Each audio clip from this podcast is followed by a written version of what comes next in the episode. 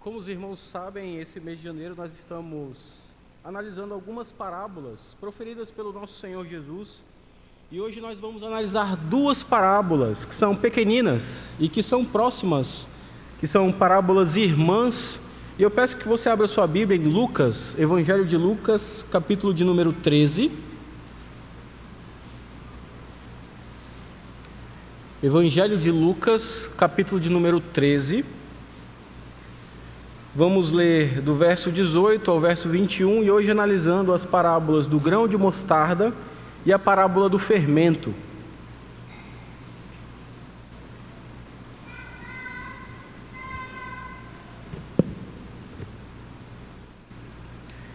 Lucas, capítulo de número 13, do verso 18 ao verso 21, diz assim a palavra do Senhor: E dizia: Aqui é semelhante ao reino de Deus, e aqui o compararei. É semelhante a um grão de mostarda que um homem plantou na sua horta, e cresceu e fez-se árvore, e as aves do céu aninharam-se nos seus ramos. Disse mais: Aqui compararei o reino de Deus. É semelhante ao fermento que uma mulher tomou e escondeu em três medidas de farinha, até ficar tudo levedado. Oremos mais uma vez ao Senhor. Senhor Deus e amado Pai, nós estamos diante da tua palavra, Senhor. A tua palavra que é perfeita, a tua palavra que é santa, a tua palavra que nos instrui. E rogamos ao Senhor que nos abençoe nesta noite. Já cantamos, já oramos, já lemos a tua palavra, já nos dedicamos ao Senhor, já confessamos o nosso pecado. Mas agora calados, agora quietos, agora atentos, vamos desfrutar do momento da exposição da tua palavra, Senhor. Abençoa-nos para que possamos ser edificados pelo Senhor. Abre o nosso coração, abre nossa mente, Pai amado, para que possamos aprender as verdades preciosas do Teu maravilhoso reino, o reino do Teu Filho Jesus. E quanto a mim, Pai amado, age com graça e misericórdia, para que, apesar de mim, a Tua palavra seja pregada com fidelidade nesta noite. E é no nome de Cristo, aquele que reina sobre todos, que nós oramos. Amém. Meus irmãos, por volta do ano 360 da nossa era, ano 360 depois de Cristo, a igreja enfrentava uma perseguição movida por um imperador romano, como foi de hábito naquele início da igreja, mas esse imperador, o imperador da vez, era um homem chamado Juliano, que foi conhecido como Juliano o Apóstata. Ele foi conhecido dessa forma porque ele foi batizado e foi educado na fé cristã. Ele cresceu no cristianismo. Mas o imperador Juliano, ele renegou a Cristo e procurou a todo custo restabelecer as crenças e o culto pagãos da cultura greco-romana. Inclusive, em determinado momento, o imperador Juliano, apóstata, ele tentou reconstruir o templo de Jerusalém para justamente tentar provar o contrário da profecia de Cristo, que dizia que aquele templo foi destruído, que não ficaria pedra sobre pedra, que não haveria uma reconstrução daquele templo. Inclusive, um pregador, um pai nosso do passado, chamado João Crisóstomo, que de tão eloquente que era, foi conhecido também como o Boca de Ouro. Ele, uma vez, numa pregação sua, confrontando a fala de Juliano e a intenção de Juliano, ele disse: Cristo edificou a sua igreja sobre a pedra e nada pôde derrubá-la. Ele derrubou o templo e nada pôde reedificá-lo. Ninguém abate o que Deus eleva nem eleva o que Deus abate. João Crisóstomo aqui estava justamente ressaltando o poder soberano de Deus, o poder de Cristo confrontado inclusive, por aquele imperador chamado Juliano. Mas, meus irmãos, fato é que, mesmo que nesse momento não fosse uma perseguição sanguínea, ou uma perseguição sanguinária, ou uma perseguição cruenta contra a igreja do Senhor, Ainda assim, o povo de Deus estava enfrentando o imperador que odiava Cristo e que odiava a sua igreja e desejava ardentemente destruir o nome do Senhor, destruir a sua igreja da face da terra. Só que ainda jovem, Juliano, o apóstata, foi atingido por uma flecha. Em determinada situação, ele foi golpeado por uma flecha e ele vai morrer nessa cena. Só que o interessante é que ao ser golpeado por aquela flecha, Juliano, ele leva sua mão à ferida, ele pega o sangue que estava jorrando, que estava fluindo daquela ferida, ele levanta sua mão para o céu e ele brada: Você venceu, Galileu. Você venceu, Galileu. De fato, aquele homem, pouco antes de morrer, ele reconhece a sua derrota diante do Senhor Jesus Cristo. Juliano ficou conhecido como o último imperador pagão de Roma. Logo depois, o cristianismo vai se tornar a religião oficial daquela nação, daquele império. Juliano morreu aos 32 anos, sem filhos, e governou por menos de dois anos sobre Roma. E de fato, meus irmãos, aquele mero imperador, aquele mísero homem, apesar de todo o poder acumulado em Roma, ele foi derrotado pelo Senhor Jesus, aquele que é o verdadeiro imperador, aquele que é o verdadeiro rei. E queridos, hoje nós temos diante de nós duas parábolas irmãs, ou duas parábolas muito próximas, que andam juntas, como eu falei no início, e que falam diretamente sobre o reino de Deus. É claro que nós não temos perdido isso de vista. Desde o início falamos que as parábolas estão muito envolvidas com o conceito do reino de Deus. Em alguma medida, o reino de Deus está inserido no contexto das parábolas, às vezes mais evidente, às vezes um pouco mais obscuro, mas ele sempre estará ali. Mas hoje nós temos parábolas que falam abertamente sobre o reino de Deus. E é isso que nós vamos aprender hoje. Pensar um pouco sobre o reino do nosso Senhor. Mas antes de adentrarmos no texto propriamente dito, ou nas parábolas propriamente ditas, precisamos entender algumas coisas do contexto. É importante sempre vermos sobre o contexto, para que então o texto que vamos estudar fique mais claro em nossa mente. E pensando num contexto primeiramente um pouco mais geral, lembrando inclusive de algo, de uma informação que eu trouxe domingo passado, a partir do capítulo de número 9 de Lucas começa uma longa sessão que é uma viagem do Senhor Jesus até Jerusalém. É uma longa sessão que o evangelista vai destacar esse caminho percorrido pelo Senhor Jesus. E é claro que se você já leu o evangelho de forma assim mais atenta, você vai observar que em determinados momentos é até difícil entender aonde o Senhor Jesus está. Porque o objetivo do evangelista Lucas ali é destacar essa longa viagem, mas as cenas vão acontecendo e às vezes ele não dá tantos detalhes de aonde exatamente está ocorrendo aquela cena, que é este caso aqui. Nós não sabemos exatamente em que trecho desse longo percurso está essa cena. Mas fato é que o Senhor Jesus está indo para Jerusalém. E os irmãos sabem o que aguarda o nosso Senhor lá em Jerusalém: traição, crucificação, morte. O Senhor Jesus está indo para a cruz, mas claro, é um longo caminho ainda. E nesse momento do seu ministério, o Senhor Jesus, ou grande parte do ensino de Cristo, se resume a ensinar por meio de parábolas. E os irmãos lembram que já foi falado para nós aqui em domingos anteriores que as parábolas elas tinham esse significado duplo, esse sentido duplo, de ao mesmo tempo ensinar para os seus, porque o Senhor Jesus trazia as verdades sobre o seu reino, mas explicava esses sentidos espirituais para os seus discípulos junto de si, mas ao mesmo tempo escondia as verdades, mesmo que utilizando coisas do contexto, do dia a dia, do cotidiano, personagens conhecidos amplamente pela sociedade. Mas aquelas parábolas também tinham a função de esconder a verdade do reino, para que se cumprisse a profecia de Isaías, que aquele povo ia ouvir, mas não ia compreender. Eles iam observar, mas eles não iam entender e não seriam convertidos, porque Cristo com isso ele dizia: Eu não quero que vocês se convertam. Esse ensino servirá de juízo sobre a vida de vocês. Então, esse é o contexto maior, mas indo para um contexto mais imediato, se você observar no versículo 18, ele começa dizendo: E dizia. Esse, essa conjunção aqui, e, na verdade, ela seria mais bem traduzida por um portanto ou por um consequentemente porque essa expressão aqui ela vai ligar a sessão das duas parábolas pela a sessão anterior, aquilo que aconteceu imediatamente anterior ao Senhor Jesus contar essas parábolas, que é aquilo que nós temos aqui dos versos 10 a 17. É interessante, nós não vamos ler aqui esse trecho, mas depois você pode ler com calma na sua casa. Aqui, nesse momento, do versículo 10 ao versículo 17 do capítulo 13, nós temos o Senhor Jesus, como de costume, ensinando ensinando numa sinagoga e ensinando aos sábados. E, como de costume também, ele está ali numa sinagoga no sábado ensinando. Então vem uma pessoa muito doente e o Senhor Jesus cura. Nesse caso, era uma mulher que estava doente há 18 anos. E então ela vem ao Senhor, o Senhor se apieda daquela mulher e a cura. Mas o interessante nessa cena é que o chefe daquela sinagoga, ao contemplar aquilo, ele rejeita o Senhor Jesus ele rejeita o seu ensino, ele rejeita a sua cura, ele rejeita aquilo que o Senhor Jesus fez naquele momento, inclusive ele repreende o seu público, dizendo: Olha, vocês têm seis dias para trabalhar, num desses dias vocês podem até vir aqui buscar curas, mas no sábado vocês não podem ser curados.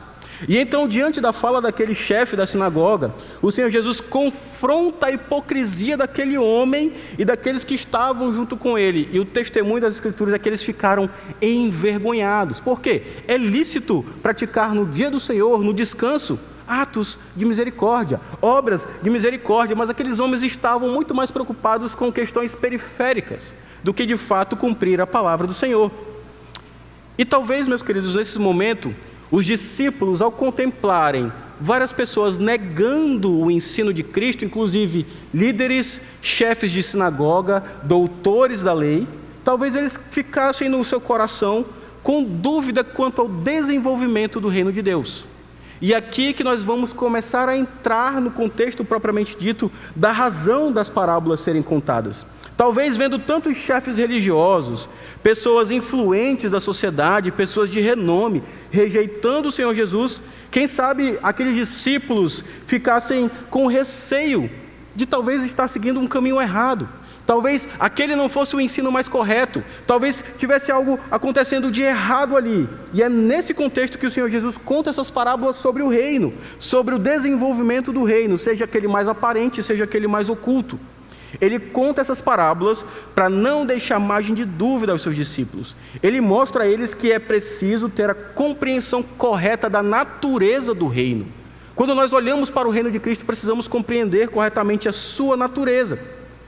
Inclusive, com o objetivo de contar essas parábolas, o Senhor Jesus está mostrando que, mesmo diante da rejeição da pregação do Evangelho, os discípulos deveriam perseverar porque, mesmo com um começo pequeno, aparentemente insignificante, o reino de Deus iria crescer e crescer e se expandir cada vez mais. Em resumo, meus irmãos, o reino de Cristo é um reino que se expande e é um reino transformador. Esse é um resumo simples para hoje. O reino de Cristo é um reino que se expande e é um reino transformador. E nós vamos ver isso em três momentos. Primeiramente, pensando sobre o reino de Cristo propriamente dito. Vamos reler somente os versos 18 e 20, que dizem o seguinte: E dizia: Aqui é semelhante o reino de Deus, aqui o compararei. Lá no verso 20 diz: Disse mais: Aqui compararei o reino de Deus. Meus irmãos, não vamos responder ainda essas perguntas, porque a cada uma delas temos uma parábola que vamos analisar separadamente. Mas o fato é que o Senhor Jesus parte de uma premissa básica aqui. E qual é essa premissa?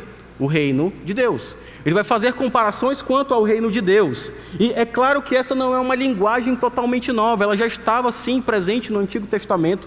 Inclusive, os judeus do tempo, dos tempos de Cristo esperavam um rei Messias, um reino messiânico, que era totalmente diferente quanto à natureza do reino instaurado por Cristo Jesus. Inclusive, os discípulos de Cristo ao olharem para ele e aguardarem a instauração do seu reino, eles tinham uma expectativa que não era a expectativa correta. Inclusive, em determinados momentos, o Senhor Jesus vai corrigir a expectativa daqueles homens, porque eles esperavam que Cristo viria e dominaria sobre Jerusalém, colocaria o seu trono ali e estaria governando de Jerusalém, ia expulsar as nações estrangeiras, os dominadores, e então ia ter um governo terreno naquela região. Eles esperavam o retorno dos tempos de glória, talvez dos tempos de Davi, dos tempos de Salomão, mas não era essa, não era essa a natureza do reino de Cristo. Eu não sei se você já notou, mas essa expressão, reino de Deus, ou o reino dos céus, ela é muito presente nos evangelhos, ela é muito presente no Novo Testamento, mas sobretudo nos evangelhos. E você já se perguntou por que disso? Você já se perguntou qual o motivo disso? Inclusive, boa parte do conteúdo da pregação do Senhor Jesus é o reino de Deus. Ou seja, isso não é algo que nós devemos ter como pouca importância. O Senhor Jesus tratou isso como de extrema importância. Os evangelhos, os, os escritores bíblicos, aqueles que registraram, inspirados pelo Senhor, pelo Espírito de Cristo, trataram isso como algo de extrema importância. Então, por que será que o Senhor Jesus falou tanto sobre o reino de Deus? Ou o que, que você pode pensar se eu disser para você? o que, que significa o reino de Deus? Ou o que é o reino de Deus? O que viria à sua mente? Como que você responderia a essa pergunta? O reino de Deus é. E então você elabora alguma resposta. Primeiramente, meus irmãos, para respondermos isso, precisamos entender que o reino de Deus ele tem duas formas de atuar, ou ele tem duas dimensões no mundo. Um reino mais geral, mais amplo, que vai estar interligado à soberania de Deus, e um reino mais específico, que está mais interligado à história da redenção, um reino redentivo. Pensando primeiramente neste reino geral, neste reino mais amplo do Senhor, isso designa o governo de Deus estabelecido na criação e estendido por meio da providência e e também o seu domínio ou a sua soberania sobre todo o universo e toda a criação. Ou seja, não tem nada em toda a criação, não tem nada em todo o universo que escape do domínio de Deus. Esse é o âmbito mais geral deste reino. Por exemplo, o Salmo 103, verso 19 diz: Nos céus estabeleceu Yahvé o seu trono, e o seu reino domina sobre tudo. Meus irmãos, não existe uma mísera partícula no lugar, no lugar, no lugar mais longínquo do universo que esteja alheia ao governo de Deus. Porque se assim o fosse, Deus não seria Deus. Deus não seria soberano, não seria perfeito, não seria rico em poder e glória e majestade. Mas ele domina sobre tudo, e essa dimensão mais geral do seu reino vem ressaltar justamente isso. Quando falamos, desse, quando falamos desse aspecto geral do reino de Deus, nós nos referimos sobre a sua soberania sobre todas as coisas, que se manifesta por meio dos seus decretos, os decretos eternos de Deus, que não podem ser frustrados, que se manifesta inclusive por meio da sua providência, do seu governo, da sua manutenção de toda a criação, inclusive da minha e da sua vida, e que se manifesta por meio do seu governo, que é perfeito, que é soberano, que é abrangente. Ou seja, nesse aspecto geral, falamos de um Deus cujo nada pode fugir do seu domínio, nada pode fugir das suas mãos. Esse é um aspecto mais geral, mais amplo do reino de Deus. Mas há também um aspecto mais específico, ou uma dimensão mais específica. E como eu falei anteriormente, quando pensamos nisso, nos referimos a um reino redentor, ao, ao, reino redentivo de Deus, por meio de Cristo Jesus. Ou seja, esse reino é formado pelos filhos de Deus, os eleitos, a igreja. Esse reino é formado por aqueles que são o alvo da redenção por meio de Cristo Jesus. O próprio apóstolo João fala que ele, Deus Pai, nos ama, na verdade, que Cristo nos ama e, mediante o seu sangue, nos libertou de todos os nossos pecados e nos constituiu reino e sacerdotes para servir a Deus, seu Pai. Apocalipse capítulo 1, versos 5 e 6. O Senhor Jesus, em Sua obra de redenção, por meio do seu sangue, Ele nos constituiu um reino. Ele fez de nós, igreja dele, corpo dele, um reino. Esse reino é constituído pela igreja eleita, espalhada pela história. Nós somos reino de Deus. Aqueles que vieram antes de nós são reino de Deus. Aqueles que virão após nós, as gerações futuras, são reino de Deus, são reino de Cristo. E como vimos hoje de manhã, meus irmãos, na aula ministrada pelo pastor Alfredo, esse reino de Deus ele se manifesta por meio de um grande plano redentivo. Ele se manifesta por um, um pacto de graça, um pacto, uma aliança de graça que vai se desenvolvendo em toda a história da redenção, desde o Antigo Testamento, desde lá do início, logo após a queda, até a plenitude dos tempos, com o nosso Senhor, o Senhor Jesus. E o Senhor Deus prometeu um rei justo e um rei poderoso que haveria de reinar sobre o seu povo. Por exemplo, o Salmo de número 2, do verso 2 ao verso 12, lendo aqui algumas porções, cortando apenas alguns trechos dessa passagem, diz o seguinte: ouça com atenção.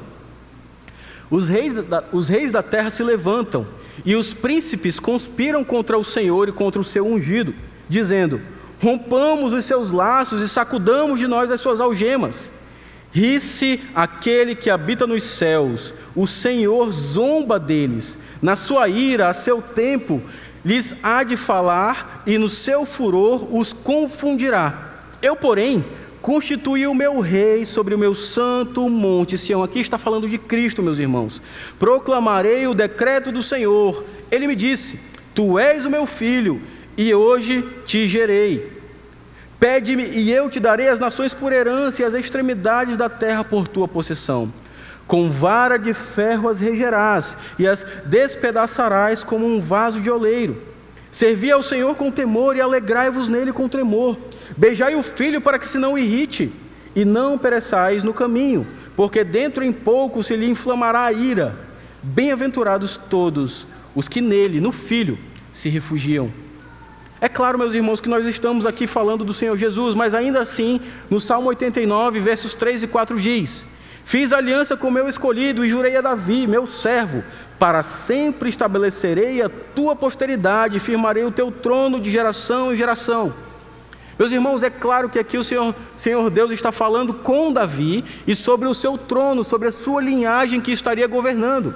Mas em determinado momento essa linhagem ela para de governar. Mas em Cristo ela vai governar para sempre, para todo o sempre, porque aqui está falando sobre a consumação deste, desta promessa no nosso Senhor. O Novo Testamento, para deixar isso ainda mais claro para nós, lá em Hebreus capítulo 1, versos 8 e 9, ele vai falar sobre esse rei que governa utilizando o Salmo 45. E vai dizer o seguinte: acerca do Filho Jesus Cristo é dito: O teu trono, ó Deus, é para todo sempre, e cetro de equidade é o cetro do teu reino. Amaste a justiça e odiaste a iniquidade, por isso Deus, o teu Deus, te ungiu com óleo de alegria, como a nenhum dos teus companheiros. Meus irmãos, esse rei majestoso, esse rei maravilhoso aqui, é o Senhor Jesus Cristo, o Deus homem, o Emanuel, o Deus conosco, o Deus Filho, a segunda pessoa da Trindade, aquele que é eterno com o Pai, aquele que é um com o Pai, de, da mesma substância. Aquele que em sua humilhação encarnou, viveu como homem, foi traído, foi crucificado e foi morto naquela cruz. Mas em sua exaltação, Cristo ressuscitou ao terceiro dia, ascendeu aos céus em glória e está à direita do Pai nas alturas e intercede por nós, a sua igreja amada. A Jesus Cristo, Deus Pai disse: Sente-se à minha direita, até que eu ponha os seus inimigos por estrado dos teus pés. O Senhor Jesus ele ascende aos céus e lá destra do Pai, o Pai diz para Cristo: Fica sentado à minha direita e aguarda até que eu ponha todos os teus inimigos humilhados e destruídos debaixo dos teus pés. E o último inimigo a ser vencido nós sabemos: a morte. Cristo, meus irmãos, é o Rei soberano sobre tudo, e é o Rei soberano que protege, guia e guarda a sua igreja. Então, quando pensamos no reino de Cristo, precisamos ter esta dimensão, sim, de um reino amplo, de um reino geral que domina sobre tudo, mas de um reino específico, que se refere a você, povo do Senhor, que se refere a você, igreja do Senhor. E, meus irmãos, já aplicando o texto, o texto para nós, nós podemos pensar que, diante da majestade desse rei, precisamos lembrar que o reino de Cristo não depende de nós.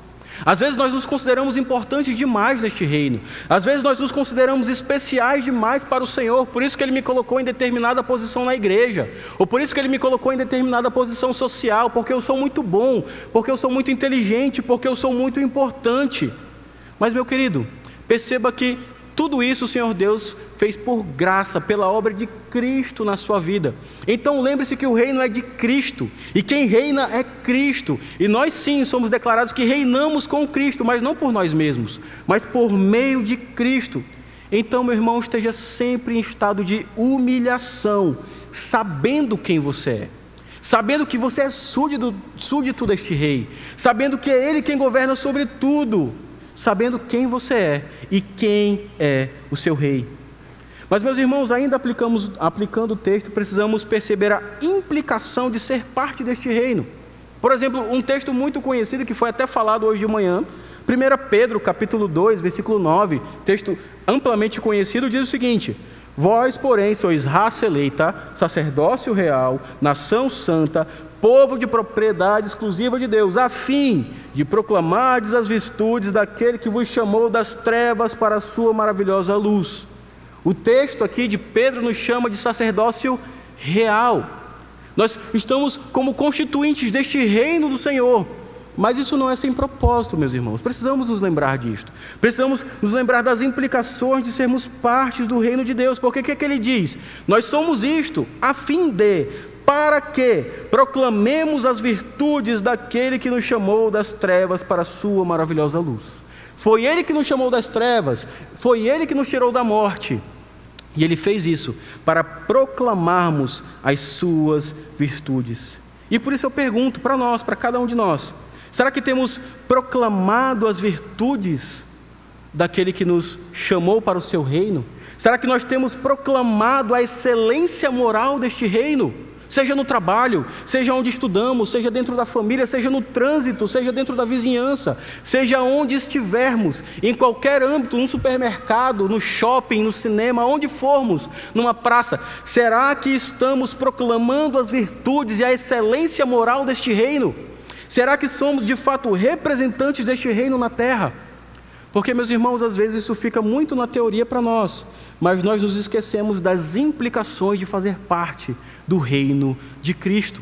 Isso exige de nós que sejamos seus representantes nesta terra. E eu pergunto: será que eu estou sendo um verdadeiro representante deste reino em qualquer lugar que eu ando? Analise sua vida sobre isso. Será que você, crente no Senhor, está sendo um verdadeiro representante deste reino em qualquer lugar que você ande? Será que as pessoas, ao conversarem com você, ao conviverem com você, ao, ao estarem um tempo com você, podem observar que você é cidadão do reino de Cristo? Nos questionemos sobre isso e respondamos em nosso próprio coração. Mas além de analisarmos, meus irmãos, sobre o reino propriamente, precisamos também analisar que o reino de Cristo está em expansão. E aqui nós temos a primeira parábola da noite. Relendo agora o verso 18 e lendo também o verso 19, diz: E dizia: Aqui é semelhante o reino de Deus, e aqui o compararei. É semelhante a um grão de mostarda que um homem plantou na sua horta, e cresceu e fez-se árvore, e as aves dos céus aninharam-se nos seus ramos. Essa primeira parábola do Senhor Jesus aqui traz para nós algo simples um grão de mostarda, algo comum para aquela região, algo comum para aquela realidade. E como não é algo muito do nosso dia a dia, às vezes nós nos acostumamos com aquele, aquela embalagem com mostarda, com aquele molho de mostarda que nós compramos no supermercado, que nós usufruímos numa lanchonete, numa pizzaria. Mas pensar sobre a semente e a árvore é algo um pouco distante de nós. Então, para que os irmãos entendam o que o Senhor Jesus está falando aqui, precisamos lembrar que o grão ou a semente da mostarda é muito pequena, cerca de 2 milímetros. Se você colocasse na sua mão, seria do tamanho de um grãozinho de areia, de uma pequena cabeça de alfinete ou de um, um floquinho, um grãozinho de chocolate, pensando naqueles granulados de chocolate que você vai colocar em cima do bolo. Algo de fato pequenino, algo de fato que às vezes você pode achar um tanto quanto imperceptível. O Senhor Jesus aqui pega uma semente que é muito pequena, e aqui em Lucas não há esse destaque tão forte, mas os outros evangelhos sinóticos, Mateus e Marcos, eles vão destacar essa fala de Cristo, de que ele fala do grão de mostarda, que é a menor semente, ali pensando na melhor, menor semente da sua região, a menor semente conhecida daquele momento.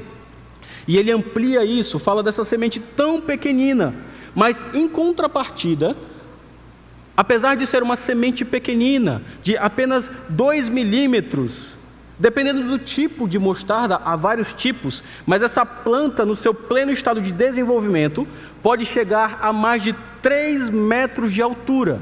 Pode de fato se tornar uma, uma planta grande, uma planta alta. E então o Senhor Jesus resolveu utilizar essa planta como uma comparação do seu reino. E qual que é o ensino básico aqui? O que, que ele está trazendo basicamente aqui para nós? Mesmo com uma semente pequenininha, a planta se desenvolve ao ponto de as aves fazerem ninhos nos seus ramos.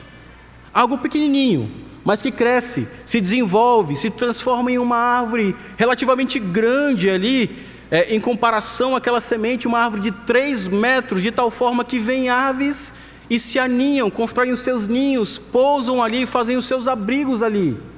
E é essa comparação que o Senhor Jesus quer trazer para nós aqui. Mas o que isso quer dizer sobre o reino de Cristo?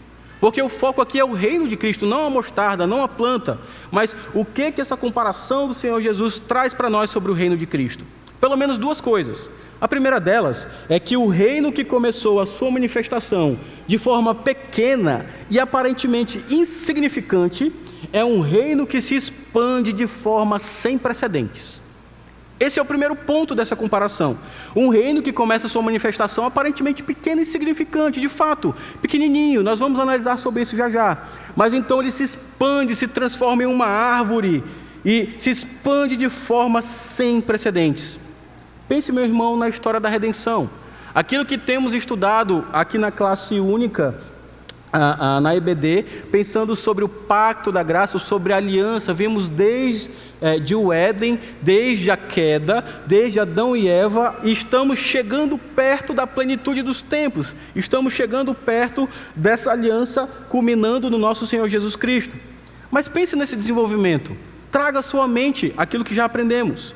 Lembre, lá atrás em Gênesis capítulo 3, um casal pecador a quem foi prometida uma semente.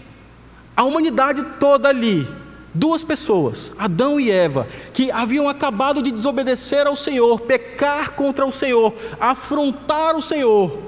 Mas então esse Deus que reina e que reina em graça por meio do seu filho amado, ele promete uma semente. Ele promete um descendente que haveria de pisar a cabeça da serpente. Uma frase curta, uma promessa simples, mas que vai se desenvolvendo. Ou então pense na próxima aliança, ou na próxima administração da aliança, um homem e sua família a quem foi prometida a preservação. A humanidade inteira foi destruída debaixo das águas no dilúvio. E então uma pequena família, oito pessoas: Noé, sua esposa, seus três filhos e a esposa de cada um deles. Oito pessoas. E ali o Senhor Deus faz uma promessa, um pacto de preservação eu escolhi um povo para mim, a descendência da mulher, aquele desses virá a minha semente lá na frente, e esse povo vai ser preservado por mim. Apenas uma pequenina família que vai repovoar a terra, e ali está o povo do Senhor a ser preservado. Mas pense ainda mais além: um velho homem, um homem já idoso, um homem já sem qualquer perspectiva de ter filhos, a quem foi prometida uma grande família que se tornaria uma nação. Abraão, que depois se tornaria Abraão, recebe esta promessa do Senhor. Então, aquele homem já velho, sem expectativas de ter um filho, o Senhor, o Senhor Deus diz: Olha, você vai ser pai de multidões, você vai ser pai de uma grande nação. E depois ele amplia dizendo que vão ser várias nações, e que por meio dele seriam benditas todas as famílias da terra. Apenas um homem, idoso, e então dali o Senhor Deus desenvolve o seu plano de redenção. E é inclusive é um desenvolvimento pensando nos pactos ou nas administrações anteriores. Ou lembre, por exemplo, de um povo desprezível, que era um dos menores povos ali. O Senhor Deus fala: Olha, eu não escolhi vocês, Israel, porque vocês eram o melhor povo. Vocês eram pequenininhos, desprezíveis, sem significância nenhuma. Um povo de dura cerviz. Mas Deus, pela sua graça, os escolheu. E por meio de Moisés, um assassino, fugitivo, gago, com problemas para falar, por meio desse homem, o Senhor Deus promoveu libertação àquele povo. Ele estabeleceu o seu culto em meio àquele povo. Ele estabeleceu o seu tabernáculo em meio àquele povo. Ele concedeu leis àquele povo. Um povo desprezível, um povo de dura cerviz. Ou pense ainda um pouco mais adiante em um rapazote, um menino que estava lá no meio das ovelhas, lutando contra leões e ursos para proteger o rebanho do seu pai. Mas então o Senhor Deus tira ele do meio daquele rebanho para pastorear o seu povo. Estamos falando aqui do rei Davi. E desse rei, o Senhor Deus promete que haveria de vir e suscitar um descendente, aquele que sentaria sobre o seu trono eternamente. Mas além disso, meus irmãos, esse desenvolvimento não está apenas no Antigo Testamento. Pense numa sementinha, um bebê que é filho de uma jovenzinha virgem, noiva de um carpinteiro. O Deus Filho se tornou uma célulazinha no ventre de Maria. Ou então, esse bebê que nasce numa cidade sem importância, um nascimento sem formosura nenhuma, sem nenhuma glória aparente, mas ali estava nascendo o rei sobre todos, o rei sobre tudo. Ou pense ainda neste bebezinho, mas já agora adulto, um galileu de uma região de pouca importância, um carpinteiro, um homem comum, um homem qualquer, que chamou para si doze homens simples, doze homens improváveis. Alguns deles pescadores, um deles um cobrador de impostos que era odiado pela sociedade, mas homens de pouca importância. Todavia, deste pequeno grupo, o Senhor Jesus, ele escolhe para ampliar e expandir a mensagem do seu reino. Ou até mesmo após a morte de Cristo, a sua ressurreição e a sua ascensão, Cristo com poucos discípulos, 120 discípulos ali reunidos, ele acende os céus e promete o seu espírito. E então o espírito de Cristo ele desce sobre aquele pequeno grupo, não mais do que 120 pessoas, só que capacitados pelo espírito de Cristo. Na primeira pregação de Pedro, 5 mil se convertem. E depois de um segundo momento, outros milhares se convertem. Então, de um grupo pequenino, 12 homens, depois 120, agora tem milhares e milhares e milhares e milhares. E então este reino vai se ampliando e crescendo e ficando de forma gigantesca, a tal ponto de que o mundo conhecido daquele momento, nenhum local não tinha fincado a bandeira do evangelho, ou seja, não tinha um evangelista que já tinha chegado ali.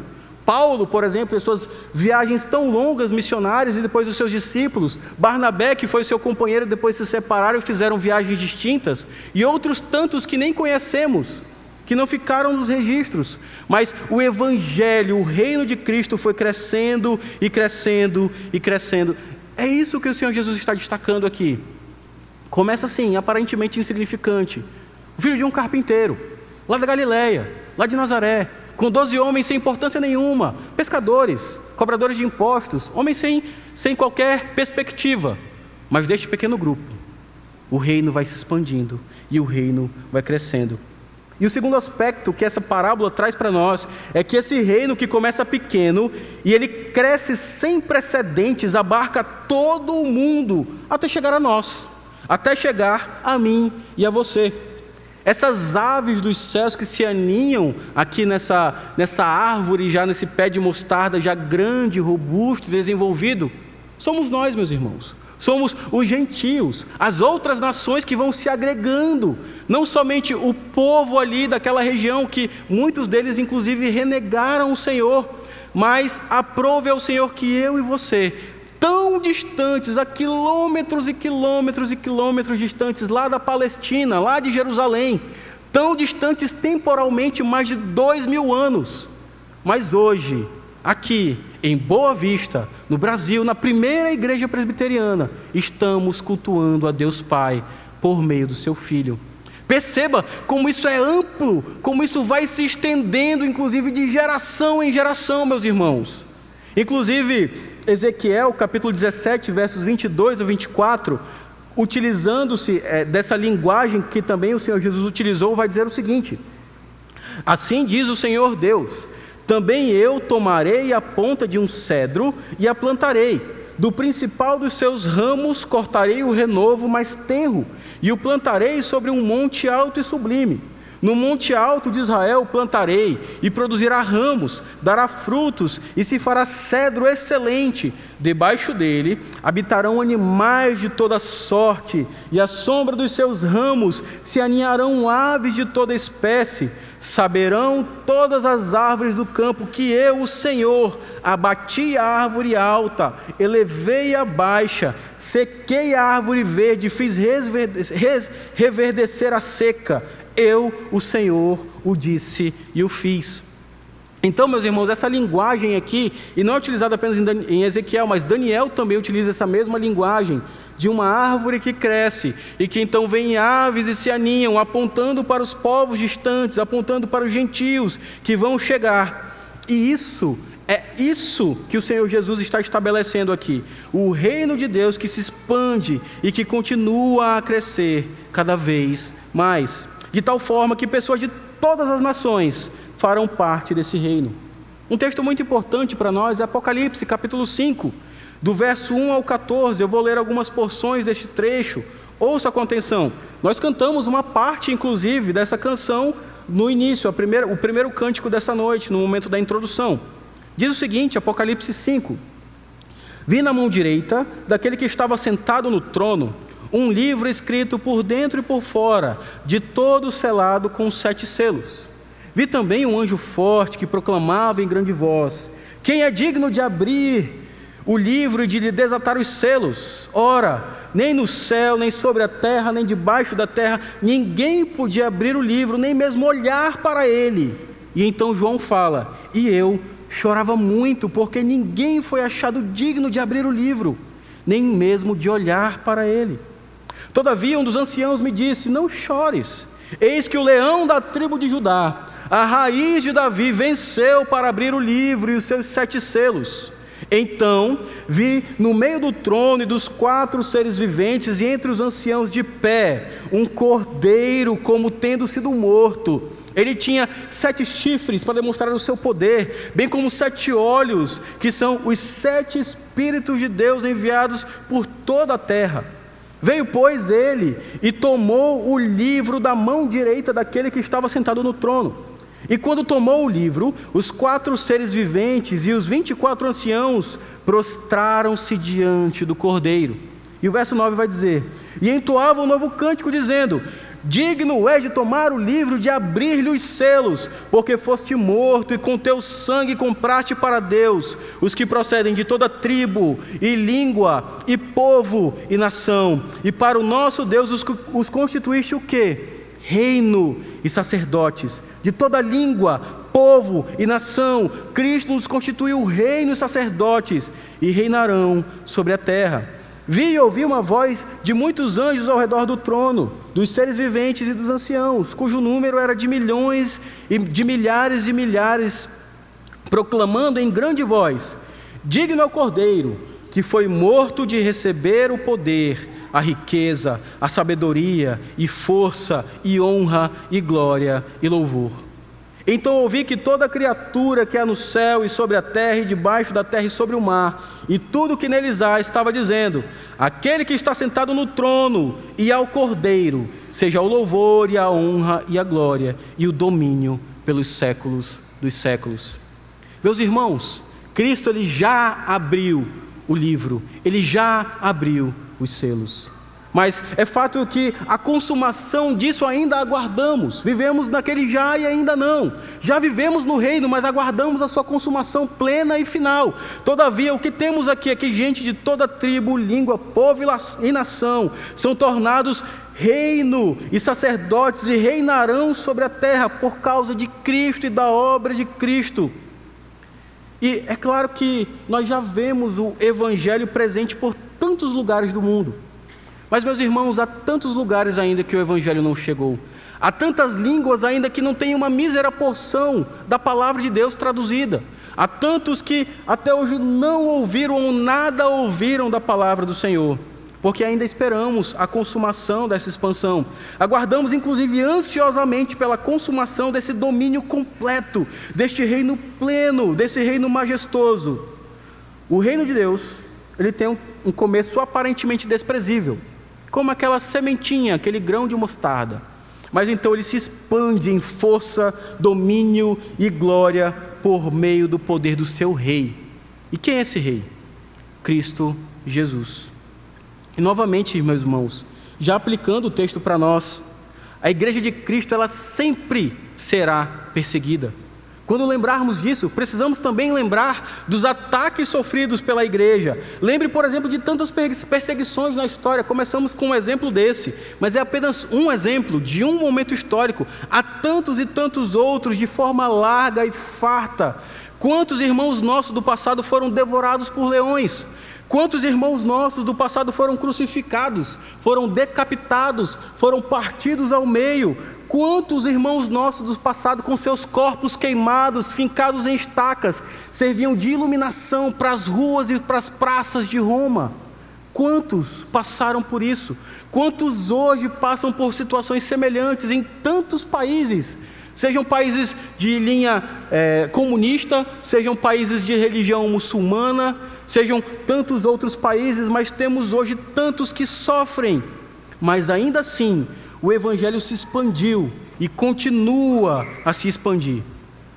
E você pode até perguntar para mim, José, mas diante disso, diante ah, dessa sociedade tão secularizada que nós temos, inclusive no Brasil, na cultura ocidental, diante de um esfriamento que parece que é tão amplo e geral, diante de tantas igrejas que se fecharam, por exemplo, na Europa, nos Estados Unidos, e parece-nos que isso está um tanto quanto próximo aqui do Brasil, será que o Evangelho continua a se expandir?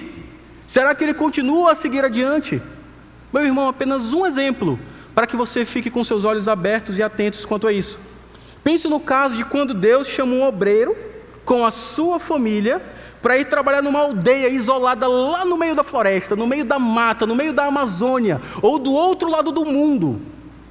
Isso é expansão do Evangelho. O Senhor Deus, Ele comissiona este, esta família, este obreiro com a sua família, e então esses missionários partem para aquele campo, eles aprendem da cultura, eles aprendem da língua, eles traduzem porções da palavra de Deus para aquela língua, eles anunciam o Evangelho naquela cultura e naquela língua, inclusive promovem transformação naquele povo por meio da obra de Cristo aplicada pelo Espírito. Isso é expansão do Evangelho. Por mais que em algum sentido nós possamos ver que a expansão parece tão, tão estranha diante de nós, tão pálida diante de nós, mas meus irmãos, o Evangelho ele continua a se expandir. A mensagem de Cristo continua a ser proclamada. E oremos para que persista nisto, para que continue nisto, para que mais e mais obreiros possam ser levantados para ir para os cantos longínquos, inclusive países perseguidos. Dado interessante, meus irmãos, pesquise depois com calma. Mas esses países em que sofrem perseguição, veja o quanto que o evangelho cresce e se desenvolve nesses locais. Irmãos nossos que não têm o privilégio que temos de estar num templo grande, confortável, climatizado, mas estão em cavernas, em porões, às madrugadas, em esgotos. E se eles cantarem um pouquinho mais alto, é capaz de chegar alguém cheio de armas para então fuzilá-los ali mesmo. Hoje, esse tipo de situação acontece, mas o evangelho, ele continua a se expandir. Lembre-se que Cristo sempre preserva a sua igreja. O próprio Cristo edificou a sua igreja e as portas do inferno não prevalecerão contra ela. Lembre-se disso, meu irmão. Talvez, inclusive, chegue o um momento de sermos duramente perseguidos. Se você olhar o noticiário, você vai sentir que isso talvez chegue à nossa pele tão breve, pelo governo, pelos ministros do Supremo Tribunal Federal. Talvez isso esteja tão próximo de nós. Talvez chegue um momento que lá na escola do seu filho, em determinada programação, vão dizer assim: olha, o menino vai vir de menina e a menina vai vir de menino. E então você vai dizer não, e por causa disso você vai ser preso. Talvez chegue esse momento, mas Deus vai nos proteger e nos preservar, preservar a sua igreja. Talvez vai chegar um momento em que vão perseguir você no seu trabalho, e você vai perder o seu emprego. Talvez ficar até com medo: o que será que eu vou ter para comer amanhã e dar de sustento à minha família? Deus ainda assim haverá de nos preservar e preservar a sua igreja, Deus ainda assim vai nos sustentar. Lembremos disso, meus irmãos. Então, este reino que é o reino de Cristo, este reino de Cristo que se expande, é também um reino que é transformador. E aqui nós vamos para a segunda parábola. Dos versos 20 a 21, nós temos a parábola do fermento, que diz o seguinte: Disse mais: Aqui compararei o reino de Deus. É semelhante ao fermento que uma mulher tomou e escondeu em três medidas de farinha, até ficar tudo levedado. A segunda parábola trazida por nosso Senhor Jesus aqui é, tem uma situação muito caseira. A primeira era uma situação externa, de alguém que estava plantando algo. Mas essa segunda é uma situação de dentro de casa. Por si só, essa parábola já trata de uma cena mais privada, mais do âmbito do lar. E ela traz a cena muito simples de uma mulher que vai pegar é, uma determinada quantidade, quase 30 litros de farinha, e vai colocar ali fermento para produzir uma massa, provavelmente para fazer um pão ou talvez para fazer bolos. Mas o fato é que tem bastante farinha. Essas três medidas são quase 30 litros de farinha, em que ela vai esconder, vai ocultar o fermento ali. É interessante esse termo trazido pelo Senhor Jesus. Mesmo que um pouco de fermento colocado ali naquela farinha é suficiente para fazer dessa farinha se tornar uma massa uniforme e crescida. E de novo aqui nós temos algo sobre o reino do Senhor. Jesus expressa aqui que o reino de Deus estava escondido à vista da maioria das pessoas naquele momento, porque a expectativa era outra. Eles queriam aquele homem grande governante que ia chegar e dominar tudo com seu grande exército. Mas era um carpinteiro, um galileu, que ia de cidade em cidade, curando, pregando, contando parábolas de sinagoga em sinagoga, rumando para a cruz, rumando para Jerusalém. Totalmente diferente a expectativa. Mas, muito embora estivesse escondido da grande maioria das pessoas, ele estava atuando plenamente. Ele estava atuando em meio àquele povo. E o contraste entre essas duas parábolas fica muito interessante diante de nós. A parábola do grão de mostarda, ou nessa parábola do grão de mostarda, o Senhor Jesus tornou conhecida a expansão aparente do reino. Esse reino que começa pequenininho, mas vai ficando cada vez maior, cada vez maior, e você vê igrejas grandes, grandes conversões, um grande número de conversões. Mas já nessa segunda parábola, a parábola do fermento, ele vai focalizar a atenção nesse poder mais interior do reino, essa influência que é transformadora, mas de dentro para fora, mas que tem o poder de transformar tudo. Essa parábola aqui vai destacar o fato de que o fermento, uma vez adicionado à farinha, permeia toda a porção de massa até que cada partícula seja atingida. E então chega um momento que você já não sabe mais nem o que é fermento, o que é farinha. É tudo uma massa só. Aquele fermento foi adicionado, toda a massa foi levedada, toda a massa foi transformada e cresceu. O fermento ele fica invisível, você não consegue mais distinguir, mas os seus efeitos podem ser percebidos naquela massa porque ela ficou levedada, ela cresceu, ela ampliou, ela ficou uniforme. E meus irmãos, novamente aplicando o texto para nós, a igreja, ou seja, nós, cidadãos do reino de Cristo, é constituída por aqueles que praticam os ensinamentos do seu rei em todas as esferas da vida. Esse é o poder transformador do Evangelho. Esse é o poder transformador do reino de Cristo. Praticarmos os seus ensinos, a sua lei, falarmos do seu Evangelho em todas as esferas da vida, e dessa forma nós promovemos o reino de Cristo. É de fato sermos uma igreja relevante. Fazermos isso, seja na arte, seja na música, seja no meu trabalho lá no escritório, seja no meu trabalho braçal, traçando massa, jogando ali na parede e fazendo um reboco seja no meu trabalho catando lixo, seja no meu trabalho num consultório, mas em todas as esferas da vida, o reino de Deus, com seu poder transformador, vai estar presente. Em resumo, meus irmãos, aqueles que pertencem ao reino têm cada área da vida influenciada e determinada pelo ensino do Senhor Jesus Cristo, aquele que é o Rei da Glória, aquele que é o Senhor dos Senhores, aquele que é o Deus Todo-Poderoso. Vejam que, de fato, meus irmãos, o Evangelho é assim. O Evangelho é o poder de Deus para a salvação e para a transformação, trazendo para a nossa linguagem. Por exemplo, o Evangelho é o poder de Deus para transformar a vida de uma pessoa. Aquela pessoa que vivia sem perspectivas, que cometia uma série de atrocidades, mas ela é alcançada pelo Evangelho de Cristo e sua vida é transformada. Ele é tirado da morte para a vida, das trevas para a luz. O seu coração de pedra agora é um coração de carne ele é nova criatura. Mas além disso, o Evangelho, o reino de Cristo, ele tem um poder transformador sobre a sua família, sobre os seus entes queridos, sobre o seu filho que não é crente, sobre o seu marido ou sua esposa que não é crente, sobre os seus pais que não temem ao Senhor. O Evangelho ele tem o poder de transformar estas pessoas. Inclusive, amados, o Evangelho tem o poder de transformar uma cidade inteira. Lembremos de Nínive, lembremos da pregação, até muito curta e de mau gosto lá de Jonas. Mas o Senhor Deus aplicou a obra de Cristo já ali no coração daquelas pessoas, salvou-as e toda uma cidade foi transformada. O Evangelho, o reino de Cristo, tem o poder de transformar a cultura, meus irmãos. Hoje, interessante é que a cultura tem nos transformado. As nossas vestimentas, o nosso modo de falar, aquilo que pensamos, que lemos, que gostamos, aquilo que ouvimos, que assistimos, a cultura tem nos transformado, mas o Evangelho tem o poder de transformar a cultura e, através de nós, transformá-la, e então purificarmos tudo isso, redimirmos tudo isso, produzirmos coisas boas em todos esses âmbitos, em toda e qualquer área da vida. O Evangelho e o reino de Cristo têm o poder de transformar, por exemplo, uma tribo, lembrando do exemplo anterior. Um povo distante, isolado, de uma outra língua, de um outro modo de vida, de uma outra cultura, mas que então o Evangelho chega, a bandeira do Evangelho é fincada ali, e então, conforme o tempo vai passando, às vezes algumas gerações, mas você vê a influência do Evangelho, você vê crentes ali, você vê uma pequenina igreja se levantando.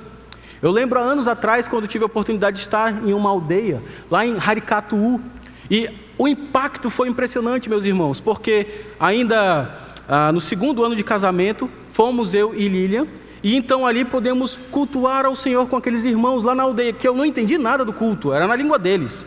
Mas então eu vi aqueles cânticos sendo entoados a plenos pulmões. Depois eu vi que o evangelho foi pregado ali, inclusive eu tive a oportunidade de pregar o evangelho e foi traduzido.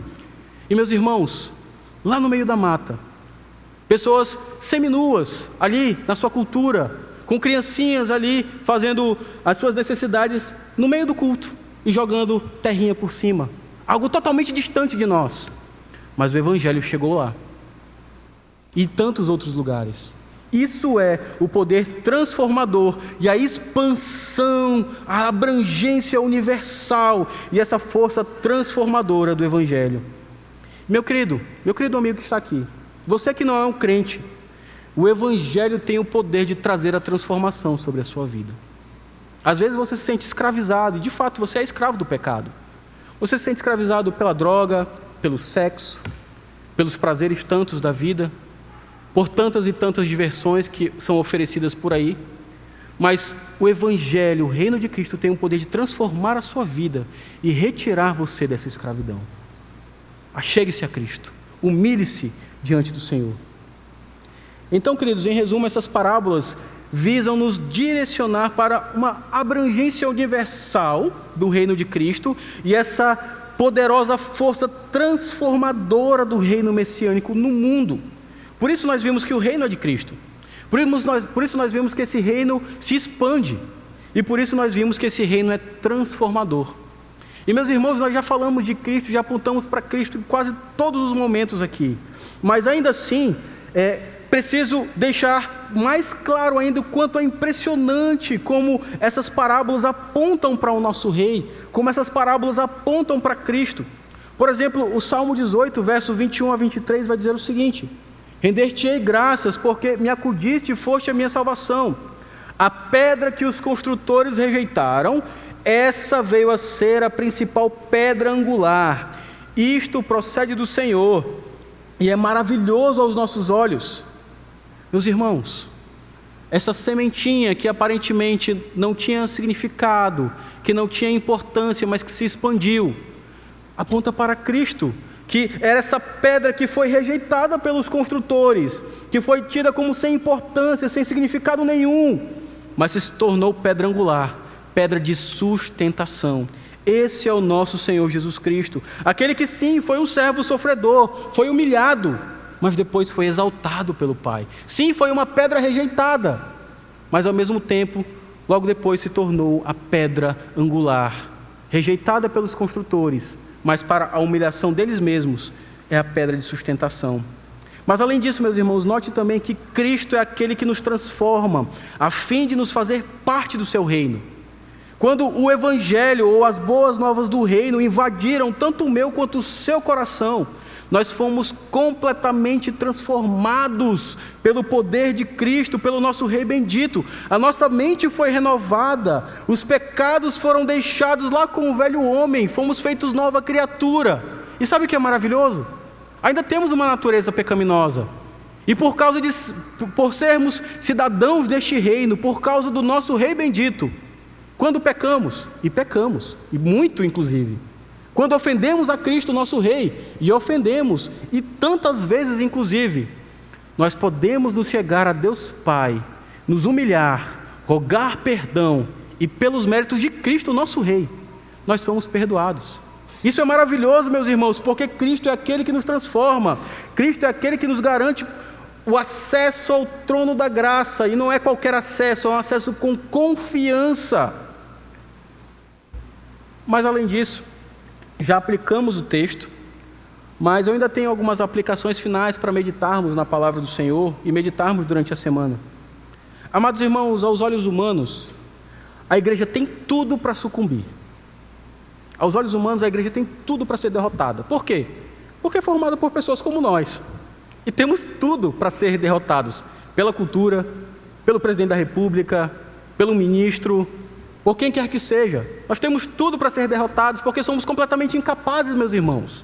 Mas há tantos países, inclusive, se você for olhar na história, que o evangelho foi tão pujante país em que o puritanismo, a fé puritana foi tão é, maravilhosa e tantos irmãos se converteram e pregaram o evangelho, temos inclusive como legado os nossos símbolos de fé, aquilo que nós temos e chamamos de teologia reformada, seja na Europa, seja nos Estados Unidos e chegou até ao Brasil. Mas meus irmãos, esses locais hoje não têm qualquer significância. A igreja tem tudo para sucumbir. Mas diante da realidade que vivemos, podemos e devemos confiar no nosso Rei, que, mesmo diante dessa realidade que pode se instaurar no Brasil, fechando igrejas, prendendo pastores, prendendo ministros, prendendo missionários, fechando campos, não permitindo que chegue o Evangelho ali, diante desse governo nefasto que temos, diante da cultura pervertida que temos ao nosso redor, mesmo diante do sistema educacional que tem o objetivo de aprisionar o coração e a mente dos nossos filhos mesmo assim, a igreja irá perseverar e progredir. Diante de tudo isso, o Senhor Deus sempre manteve um remanescente fiel. Mesmo na história da igreja, que podemos pensar que obscuridade, que escuridão, na Idade Média, por aquele milênio, parece ter tão poucos crentes, tão pouca boa teologia, mas ainda assim, o Senhor Deus manteve um remanescente fiel. Mesmo em tantos locais hoje que aparentemente o Evangelho nem existe mais, são sociedades pós-cristãs, o Senhor Deus tem mantido o seu remanescente fiel. Mas além disso, meus irmãos, precisamos nos perguntar: o que temos feito para a expansão deste reino na terra? Vimos lá em 1 Pedro, capítulo 2, verso 9, que precisamos demonstrar as virtudes deste reino, precisamos demonstrar os valores morais deste reino. E o que temos feito para isso? O que temos feito em prol disso? Lembre-se que o reino de Cristo é um reino que se expande e transforma. E nós, como membros deste reino, precisamos ser agentes utilizados pelo Senhor, não pela nossa própria força, pelo poder de Cristo, capacitando-nos por meio do seu Espírito, mas precisamos trabalhar para o nosso Senhor. O Senhor Deus não nos chamou para ficarmos ociosos, para ficarmos preguiçosos, para ficarmos encostados, mas o Senhor Jesus nos chamou para o trabalho. E o trabalho é aonde estivermos, em casa, nos labores semanais do trabalho, nos estudos, na família, na vizinhança. O Senhor Jesus nos chamou para o trabalho. E aqui na igreja, inclusive. Se você está tanto tempo que vem, está conosco, mas nunca perguntou: olha, o que, que eu posso contribuir? O que, que nós podemos ajudar? Se pergunte sobre isso. Se ofereça para isso. Trabalhe cada vez mais para o Senhor. Se esforce cada vez mais para a expansão deste reino. Por exemplo, o quanto nós temos orado para que o Senhor, Senhor Deus levante obreiros para a sua seara, para que o Senhor Deus levante mais trabalhadores, porque Cristo fala: rogai ao Senhor que mande trabalhadores para a sua seara. Poucos são os trabalhadores. O quanto nós temos orado para que mais igrejas sejam plantadas nos bairros longínquos da nossa cidade, nas cidades que não têm IPB, por exemplo, aqui. O quanto que nós temos rogado ao Senhor para que o seu evangelho se expanda e o quanto temos feito ativamente por isto, em prol disto, evangelizando, pregando, anunciando, lembrando desta longa exposição sobre o nosso dever de evangelizar, de anunciar o evangelho para a glória de Cristo. O quanto temos feito em prol disto? E finalmente, meus irmãos, o reino de Cristo e saber sobre o reino de Cristo nos dá esperança. Precisamos lembrar disso. Precisamos saber que a plenitude desse reino ainda será manifestada nessa terra. Ele está em expansão, em desenvolvimento. Às vezes parece-nos que ao nosso olhar isso está um tanto quanto escondido, mas ele está expandindo e expandindo até o momento da plenitude em que gente de toda tribo, povo, língua e nação vão se humilhar e se jogar aos pés de Cristo. E então saber desta realidade, meus irmãos, deve nos fazer viver pela esperança da consumação plena do reino de Cristo. Por isso, não desanime. Siga adiante. As coisas são difíceis? São, são difíceis. Vão ser melhores? Talvez não muito, talvez até piorem. Mas siga adiante.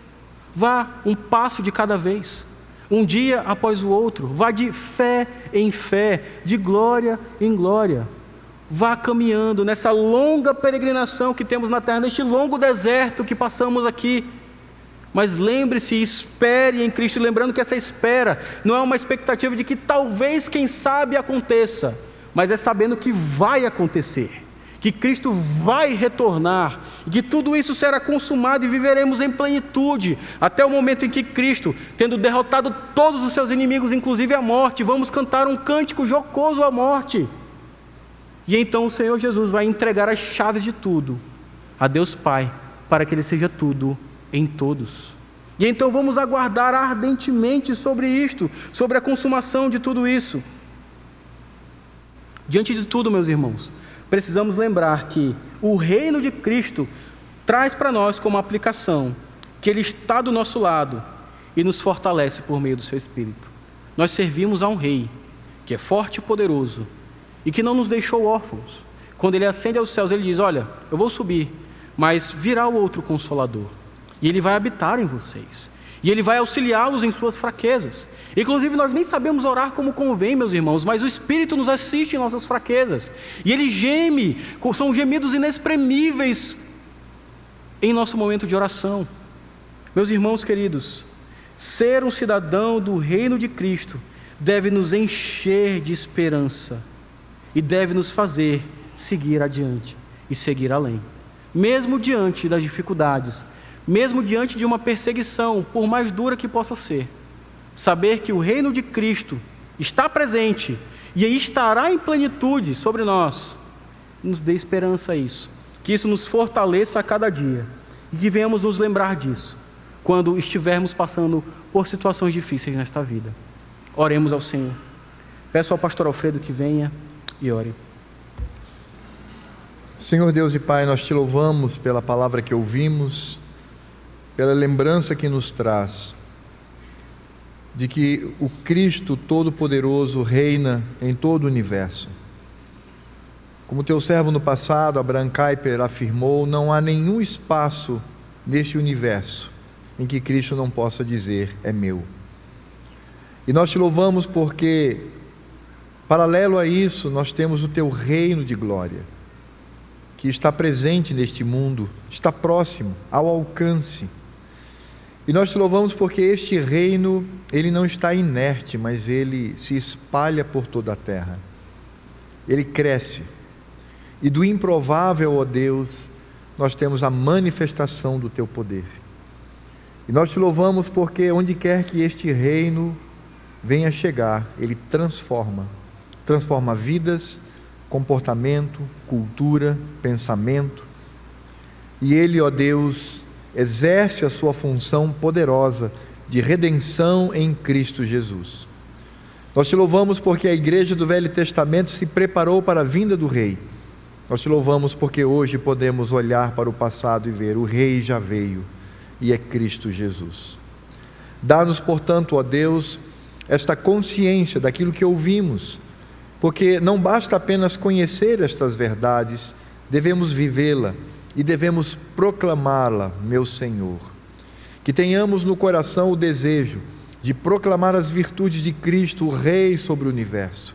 Às vezes estamos tão dispostos a proclamar sobre tantas coisas, estamos dispostos a proclamar sobre política partidária, sobre outros políticos de direita, conservadores.